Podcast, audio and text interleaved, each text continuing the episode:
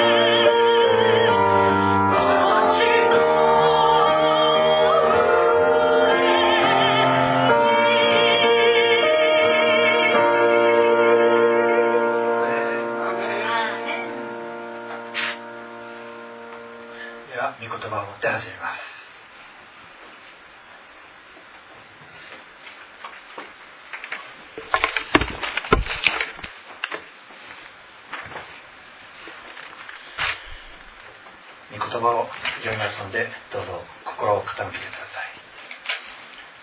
地を見ると見よ苦難と闇苦悩の暗闇暗黒追放されたもの。しかし苦しみのあったところに闇がなくなる。先にはゼブルンの地とナフタリの地は恥ずかしめを受けたが後には海沿いの道ヨルダンの川の彼方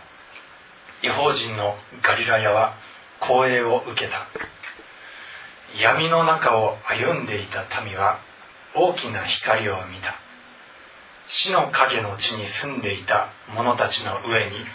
光が照った。一人の緑子が私たちのために生まれる。一人の男の子が私たちに与えられる。主権はその肩にありその名は不思議な助言者力ある神永遠の父平和の君と呼ばれる。その主権は増し加わりその平和は限りなくダビデの王座についてその王国を治め裁きと正義によってこれを固く立てこれを支える。今より常しえまで万軍の主の熱心がこれを成し遂げる。アメン。一言お願いします。闇の中を歩んでいた民は大きな光を見た。死の影の地に住んでいた者たちの上に光が照った。主よ私たちは死の影の下に歩みそして暗闇の下で明かりの下で震え光を憧れてもしかしそれは叶わなかった。顧みられることのない者たちでしたけれどもしかし主よあなたは暗闇の世界に降りてこられ私たちの光となり私たちはあなたの温かい愛の光で包んでくださいました。私たちをあなたは暗闇の中から導き出し光の内へといつの間にか歩ませてくださいました。あなたを褒めたたえます。これからあなたを称える礼拝を始めます。主よあなたが一人一人のうちにあなたの光を灯してそしてあなたの麗しさ愛わし、えー、本当に愛しいお方であるというその愛しさを私たちに教えてください。これからの時を見て委ねます。愛する主イエスの名によってお祈りいたします。アメン賛美です。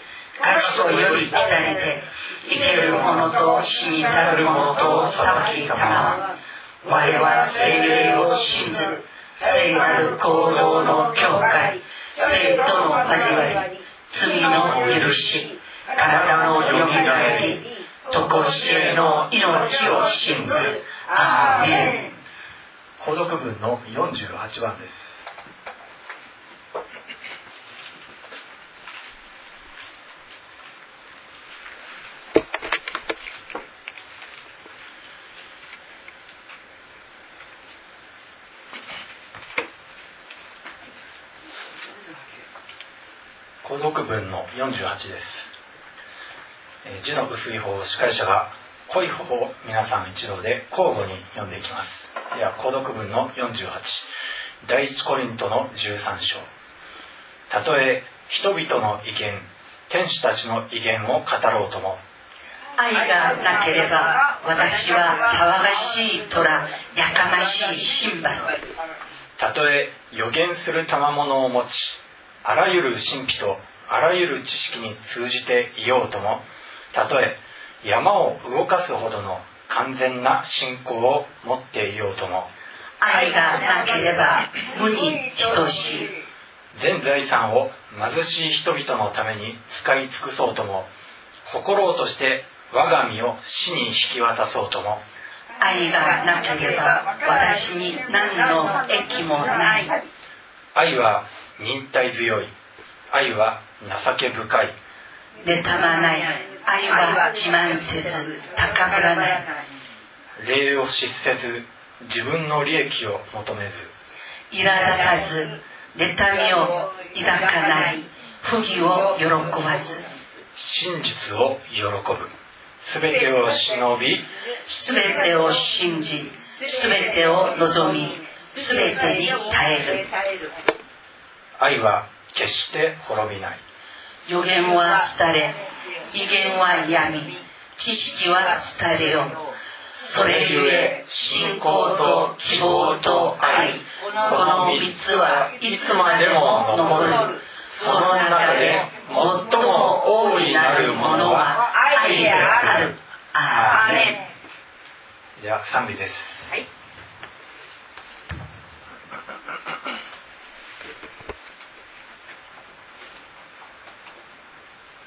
えー、韓日三唱歌の115番クリスマスのえー曲です「諸人こぞりて」「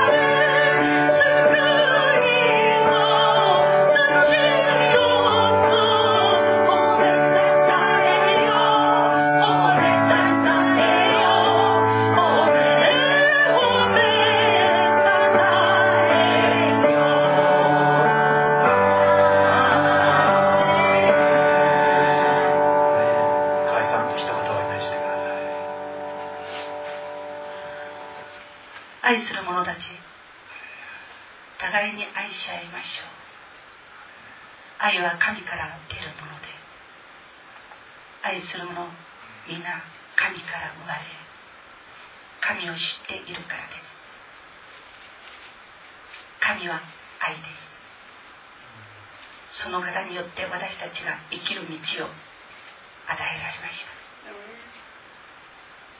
神が私たちを愛してくださったゆえに大いなる御子が私たちの命を救うためにこの地上に下り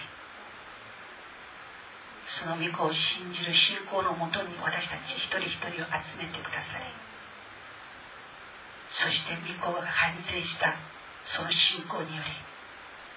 り行けない私たちの立たれていた道が御子の十字架による命の捧げによって補修されつながったことを心から感謝いたします。今日も御子が父の愛によって十字架に集めてくださったあなたの民あなたの子らが地上においての全ての務めを終えあなたの家へと家へと押し迫り喜びを持って主を礼拝していることを心から感謝いたします。あなたが与えた命の中で自ら自分を服して自らの意志であなたを崇め礼拝するのはこのうつにおいてキリストの脇腹を通して生まれた私たちだけであることを感謝いたします。この栄えある命のゆえに今日も栄えあるあなたの火を栄えある栄光のうちにとどまって御子イエス・キリストを重ねて父を礼拝するこの幸い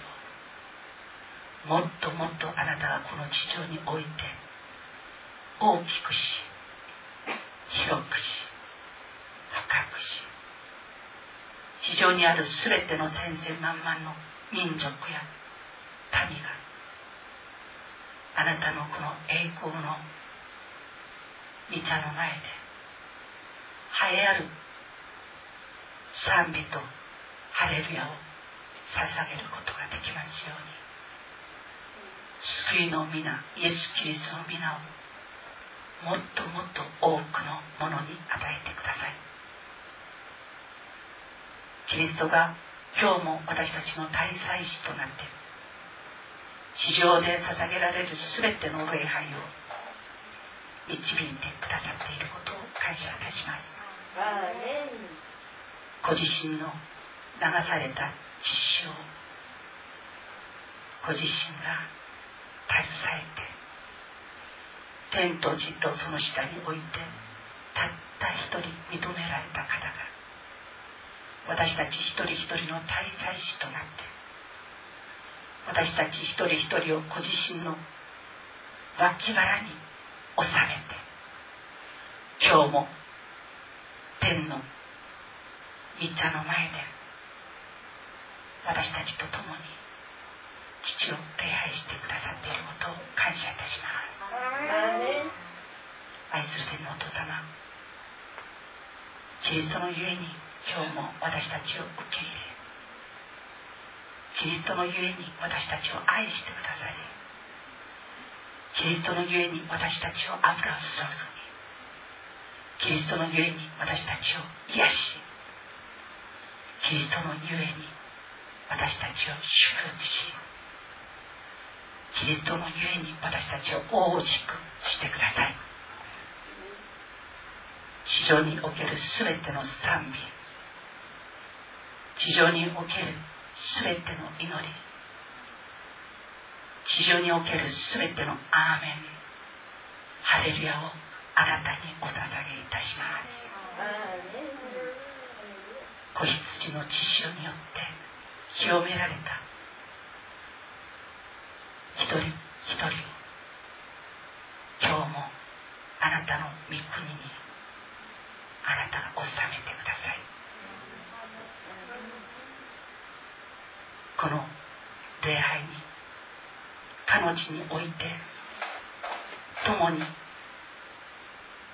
預かり共に主に賛美と栄光とを捧げている。兄弟姉妹を覚えます。そこにある霊と誠を持って主を礼拝し主に栄光を返すことができますようにあなたの御光御恵みを与えられていることを感謝いたします。この命のメッセージに預かってあなたの命に育まれる全ての兄弟姉妹の祈りと感謝とを合わせてこのお祈りを天と地とその下において全てを押すいつも支配しておられる主イエス・キリストの皆によって感謝して祈りました。アメン。ではメッセージに入ります。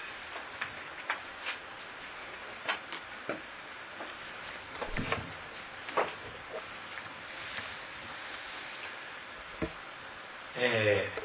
ー、世間一般ではもうじきクリスマスということで街はイルミネーションに飾られてそしてクリスマスの賛美の曲も聴かれるようになりました、えー、今した賛美皆さん聞いたことあるでしょう、えよく街中で流れてるかと思います。もともとクリスマスというのはクリストマス、えー、キリストをキリストの誕生を祝うための祭りです、えー、しかしですね世の中のクリスマスはそのクリスマスの主人公であるキリストが、えー、果たしてどれだけ覚えられているでしょうかね。世間ではクリスマスの主人公については、え、あまり知られておりません。クリスマスといえば、プレゼントとかまた家族や恋人と一緒に過ごすとかイルミネーションとかそういうキラキラしたイメージがあるかと思うんですけれどもしかし同時にですねクリスマスの時期そういうふうにみんなと一緒に家族と一緒に喜べない。恋人がいないとかあるいは、えー、みんなと同じようにそういう友達がいないとかそういう人たちにとってとてもえー、惨めな思いをさせてしまう季節季節でもありまた年間を通じてクリスマス前の時期が一番自殺者が多いということが言われておりおります。クリスマスは盛り上がるための季節ではありません。イエス様の誕生を静かにお祝いする時です、えー、先ほど使徒信条の中で主は精霊によりて宿り乙女マリアより生まれということを告白しましたけれども要はこの文句の部分です。イエス様は精霊によって乙女マリアに宿ってそうして生まれてくださいました。しかしですね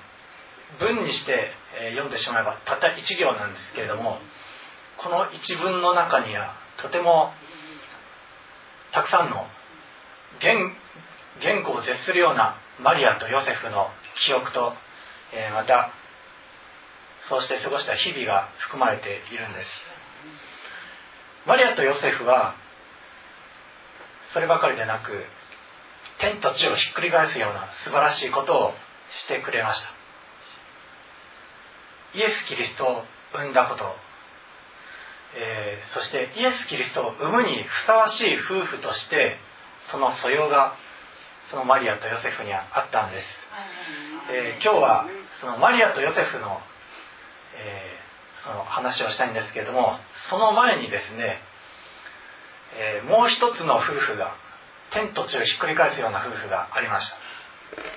人類最初の夫婦アダムとエバです。アダムとエバはもともとですね罪はなかった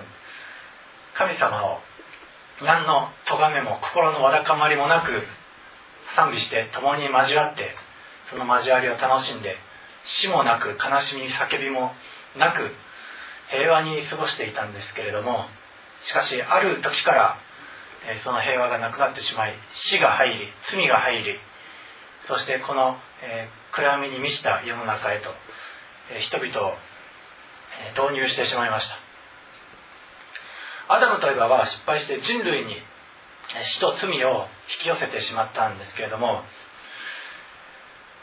その大元の原因というのは神様の御言葉に反したからです。まずまず、エヴァの方は神様の御言葉よりも自分の感覚の方を信頼して、取ってならないと言われていた木の実を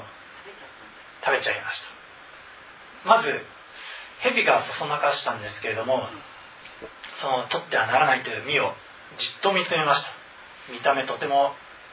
美味しそう。そしてその実は賢くすると言われておりました。神のようになれる。木の実。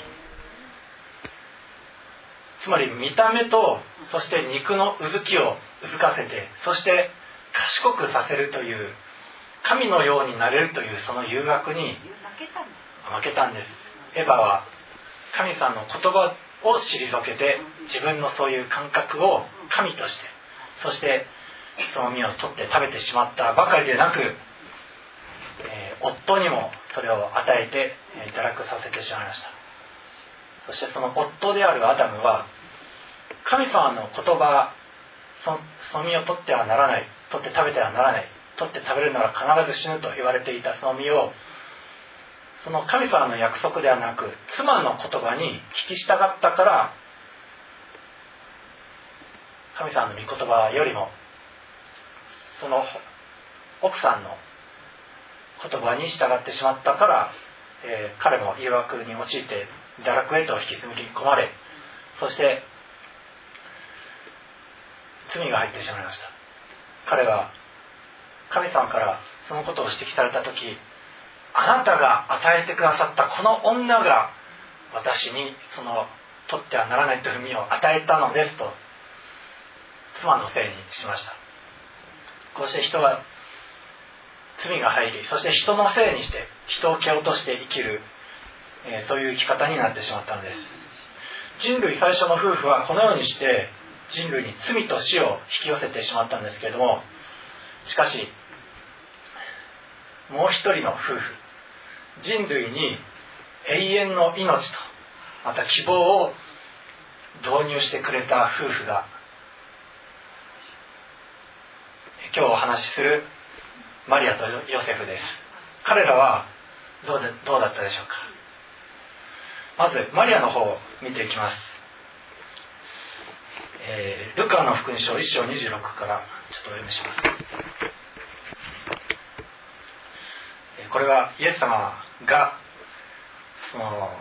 マリアのお腹に宿った時の告知の場面です。ところで見つかいガブリエルが神から使わされてガリラヤのナザレという町の一人の処女のところに来た。この処女はダビデの家系のヨセフという人の言い名付けで名をマリアと言った。見つかいは入ってくるとマリアに言った。おめでとう恵まれた方。主があなたと共におられます。しかしマリアはこの言葉に一く戸惑ってこれは一体何の挨拶かと考え込んだ。すると見つかりは言った。怖がることはないマリア。あなたは神から恵みを受けたのです。ご覧なさい。あなたは身ごもって男の子を産みます。名をイエスとつけなさい。その子は優れたものとなり意図高き方の子と呼ばれます。また神である主は彼にその父ダビデの王位をお与えになります。彼は常しえにヤコブの家を治めその国は終わることがありません。そこでマリアは見つかりに行った。どうしてそのようなことになり得ましょう。私はまだ男の人を知りませんのに。見つかりは答えて言った。精霊があなたの上に臨み意図高き方の力があなたを覆います。それゆえ生まれるものは聖なるもの神の子と呼ばれます。ご覧なさい。あなたの親類のエリザベスもあの年になって男の子を宿しています。不妊の女と言われていた人なのに今はもう6ヶ月です。神にとって不可能なことは一つもありません。マリアは言った。本当に私は主のはしためです。どうぞあなたのお言葉通り好みになりますように。こうして見つかりは彼女から去っていった。マリアは主の見つかりの言葉信じられないような言葉を、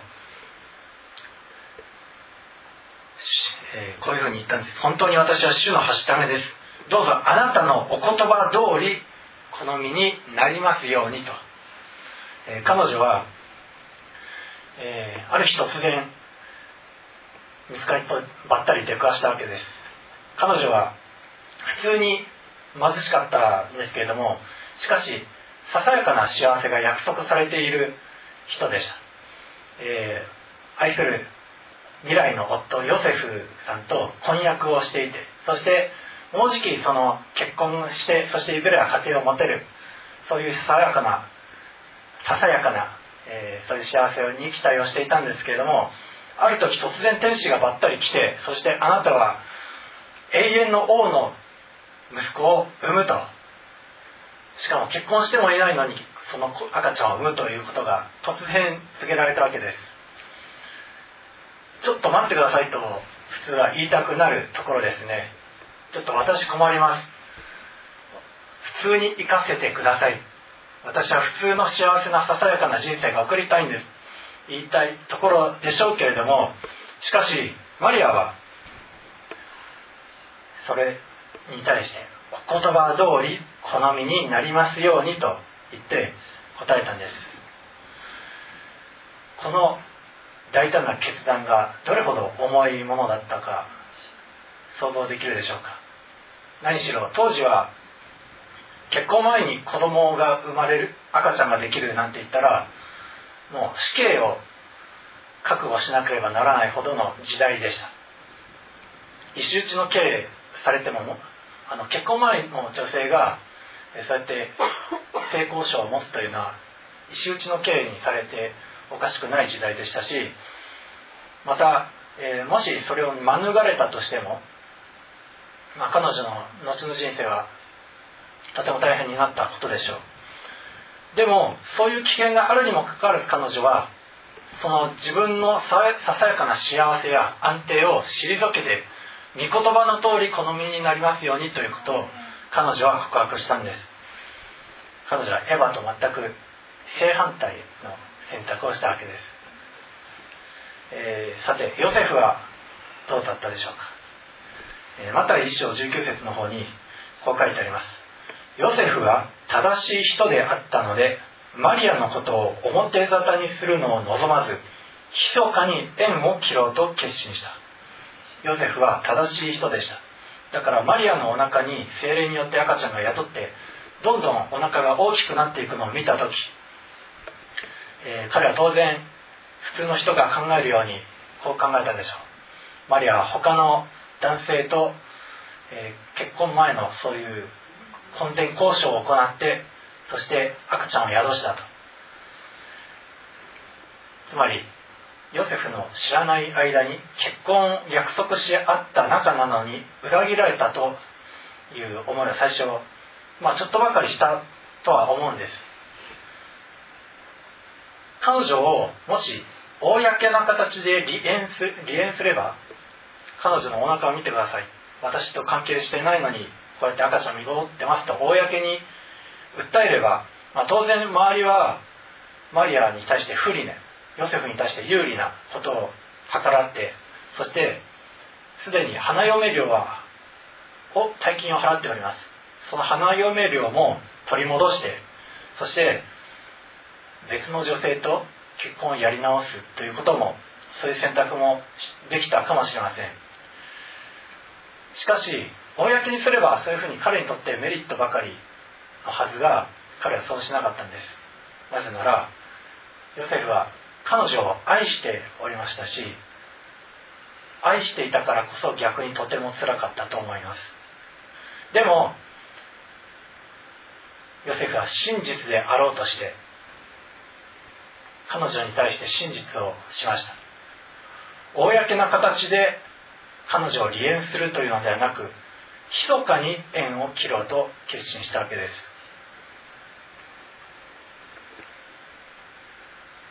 もし彼女を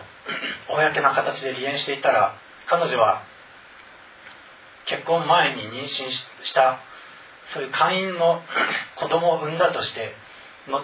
々もうずっと結婚できないまま周りから冷ややかな目で見られながら暮らしていったことでしょう。でもヨセフはそれを望みませんでした。マリアをマリアに対してちょっとでもの間結婚を誓い合った仲なので彼女に良くしてやろうというふうにしたわけです。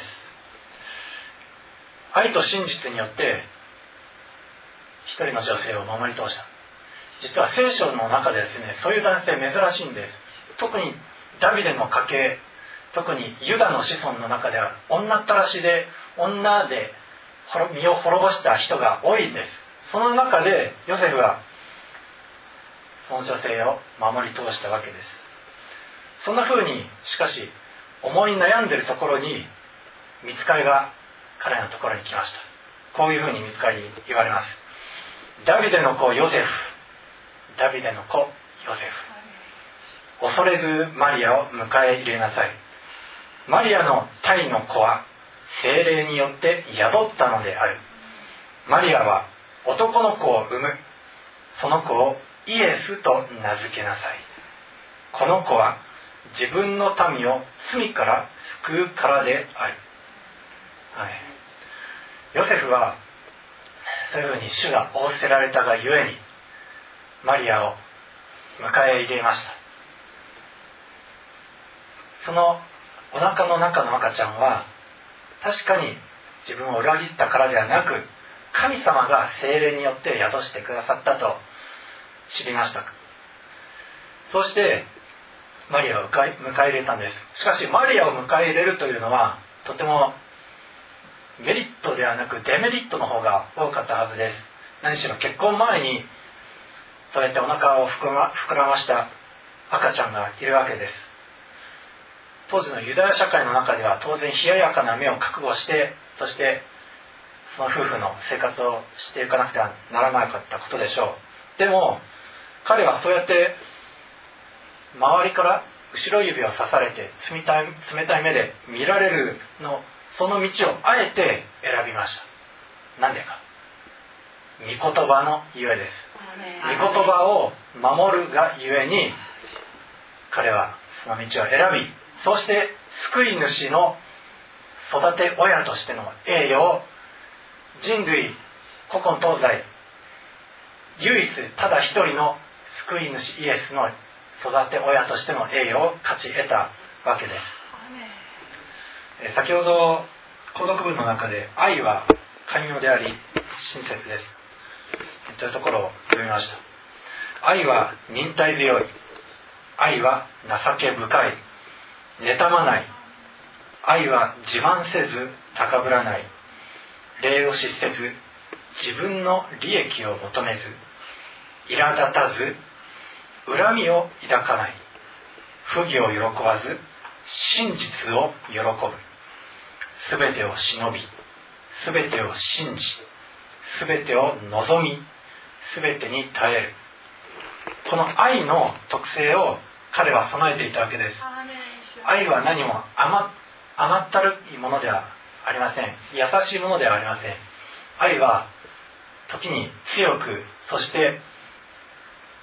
どんな困難をもものともしない。そういうものです。ヨセフはそのような愛を人一倍備えていたわけですから神様にその救い主イエス様を任されたわけです、えー、アダムとエバは御言葉を守り通すことができませんでした。自分の判断を御言葉中心ではなく自分の感覚中心にしてエヴァは失敗してそして、えー、アダムも失敗しました。しかしマリアとヨセフはその愛と真実によってまた主の御言葉を選び取ることによって永遠の救い主を宿すことになりました。私たちも永遠の救い主イエス様を宿す者たちです。それは皆さんが信仰によってイエス様を受け入れたから。だからその時イエス様が皆さんのうちに生まれたんです。永遠の命が生まれた。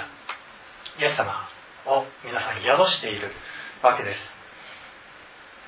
えー、さて神様は何で、えー、古今東西このもっと立派で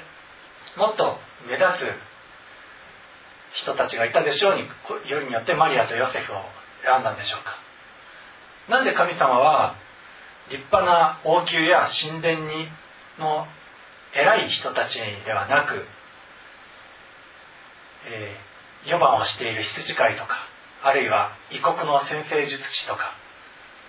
あの博士って聖書に書いたんですけど先生術師っていうのが正しい訳です。それは聖書にの中ではもう最も軽んじられるべき人たちなんですけどしかしあえて神様はそういう軽んじられてる人たちを選んだんでしょうか。その選びそのものが神様のその何を尊しとする判断基準が隠されています。イザヤの53章一節にこう書かれてあります。私たちの聞いたことを誰が信じ得ようか。主は身腕の力を誰に示されたことがあろうか。イザヤはイエス様の様を見て一体誰がこの方が救い主だと信じ得ようかと言いました。その救い主の様があまりにも人間の価値基準とはかけ離れているんです。神様は人が目に留めないもの軽んじられているもの力のないもの有名でないものそういう人たちを目を留められてそういう人たちを養おうと定められました。それはあもちろんお金持ちの方とか有名な方もくまなく主は救われます。しかしあえてそういう貧しい力ない人たちを選んだのは主の救いは人間の力ではなく全く人間の力を関与させないただ神ご自身が力あるお方だということを示されるためにあえてそういう名もない力もない貧しい人たちを選んでイエス様を送り出されたわけです。イエス様が生まれた場所はどこだか分かりますか？ベツレヘム。ベツレヘムの馬小屋の中でイエス様は産声を上げました。馬小屋ですよ。馬がいるんですよ。馬が餌を食べてる貝羽桶がイエス様は寝かされたとこですよ。貝羽桶。そう。まあ貝羽桶っていうとあれですけど馬の餌箱です。丸いかどうかはちょっとわからないですけれども。でもイエス様が寝かされたのはそういう馬の餌が入っている箱の中に破られたんです。天と地を作られた王の王主の主がなんと馬の餌箱の中に布にくるまれて寝かされていたわけです。神様は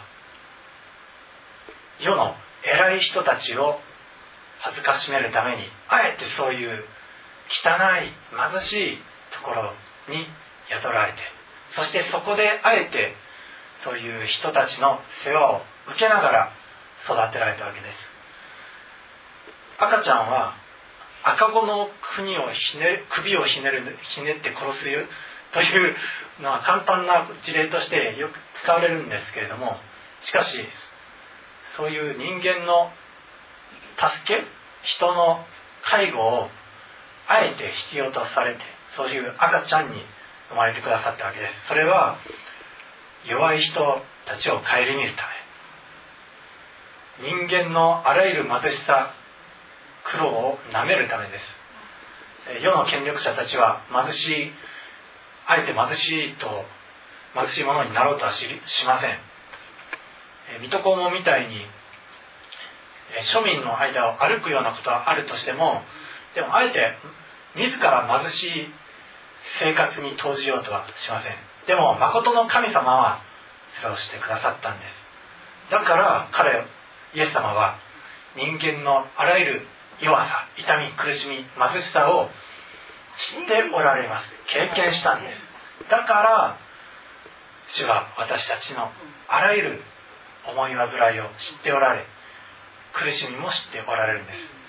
だからこそ主は天に上げられて栄光の座につくにふさわしいお方なんです。私たちはこの死を信じてより頼んでそしてマリアがその救い主イエス様を信仰によって宿したように私たちもその救い主イエス様を信仰によって宿したいと思います、えー、最後にマリアのその喜びの歌を、えー、持って締めくくりたいと思います。マリアは言った我が魂は主をあがめ我が霊は我が救い主なる神を喜びたたえます。主はこの癒しい橋ために目を留めてくださったからです。本当にこれからのちどの時代の人々も私を幸せ者と思うでしょう。力ある方が私に大きなことをしてくださいました。その皆は清くその憐れみは主を恐れかしこむ者に世々にわたって及びます。主は身腕を持って力強い技をなし心の思いの高ぶっているものを追い散らし権力あるものを大いから引き下ろされます。低いものを高く引き上げ飢えたものを良いもので満ちたらせ富むものを何も持たないで持たせないで追い返されました。主はその憐れみをいつまでも忘れないでそのしもべイスラエルをお助けになりました。私たちの先祖たちアブラハムとその子孫に語られた通りです。アメン。このマリアが歌ったように救い主を宿してどの時代の人々も私を幸せ者と思うでしょうというその言葉が皆さんの上に実現しますようにイエス様の名前で祝福します。ではお祈りします本当に主よこの癒しい者たちにあなたが目を留めてくださったことを感謝いたします。これからのうちどの時代の人々も私たちを幸せ者と思うでしょう。あなたが力ある方が私に大きなことをしてくださったからです。その憐れみは主を恐れかしこむ者に世々にわたって及びます。昔の人たちも今の私たちも世々にわたってその憐れみは及ぶことを感謝いたします。私たちも救い主イエスを宿す者としてこの暗闇の世の中を生かしてくださいますように。守ってくださいます本当のクリスマスプレゼントはイエス・キリスト様お一人です。このお方を得た以上私たちは常しえに喜び楽しみますただあなたを喜びます。この祈りを私たちの主イエス様のお名前によってお祈りをいたします。アーメン。ねハレルヤ。感謝です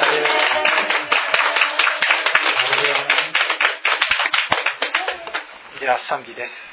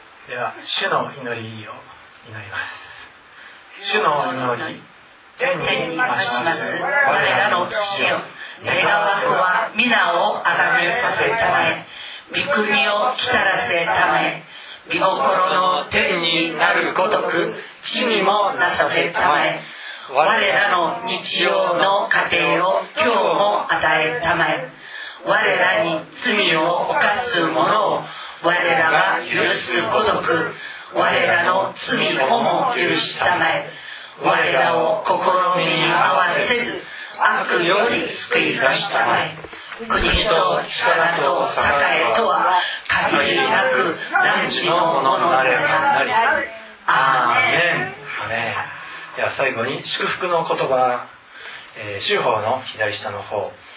こちらの空欄に皆さん自身の名前を入れて、え心を合わせて祈ってください。では、えこれは主が皆さんに与えてくださる言葉です。では、えー共に祈ります。主は仰せられた。必ず私は和也を解き放って幸せにする。必ず私は災いの時苦難の時に敵が和也に飛びなしを頼むようにするもし和也が卑しいことではなく尊いことを言うなら和也は私の口のようになる私は和也を堅固な聖堂の城壁とする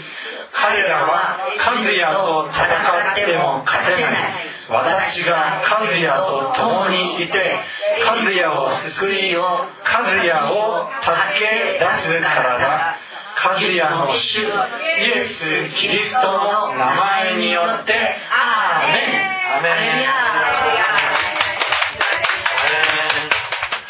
では終わりに、えーお祈りします終わりに兄弟たち喜びなさい。完全なものになりなさい。慰めを受けなさい。一つ心になりなさい。平和を保ちなさい。そうすれば愛と平和の神はあなた方と共にいてくださいます。聖なる口づけを持って互いに挨拶を交わしなさい。すべての生徒たちがあなた方によろしくと言っています。主イエス・キリストの恵み神の愛精霊の交わりがあなた方すべてと共にありますように。アーメン。アーメン。えーハレルヤハレルヤえー報告ですけれども、えっとですね、えー今日のこれからの韓国語礼拝の方、えーちょっと音声の録音が韓国の方でできなかったということで、え私が、えー引き続き、え立ってメッセージをします。で、えーっとですね、そちらの献金箱の上に、え CD が置いてあるんですけれども、えそれは、え毎朝こちらで総天祈祷会で、えやっているメッセージです。1 CD につき、え3メッセージから4メッセージが入っておりますであそこに置かれてるのは無料ですので皆さんどうぞ、えーお持ち帰りください。でそれで、えー他のメああれは、えー11月の18日から11日までのメッセージが確かあるんですけれども、その他のメッセージが欲しい方は CD1 枚200円で買えますのでで、え5枚以上6枚買ってくださった方には、えー普通1200円のところを1000円に割り引かせていただきます。あそういう制度もある。そういう制度もある 教会が休んでたそれは。はい。教会が。え教会でやります。もちろん会計は献金になりますので、あ、はい。そうい。うそういうのもあるの。はい。そういうのもありますいにやらせてください。でシステムがあったんでです。普通にああいう CD ラジカセとかで聴けるやつですので、えーぜひ皆さん、えーぜひ聴い。てください、はい、はい。えでは、えー第一礼拝をそこまでにしたいと思います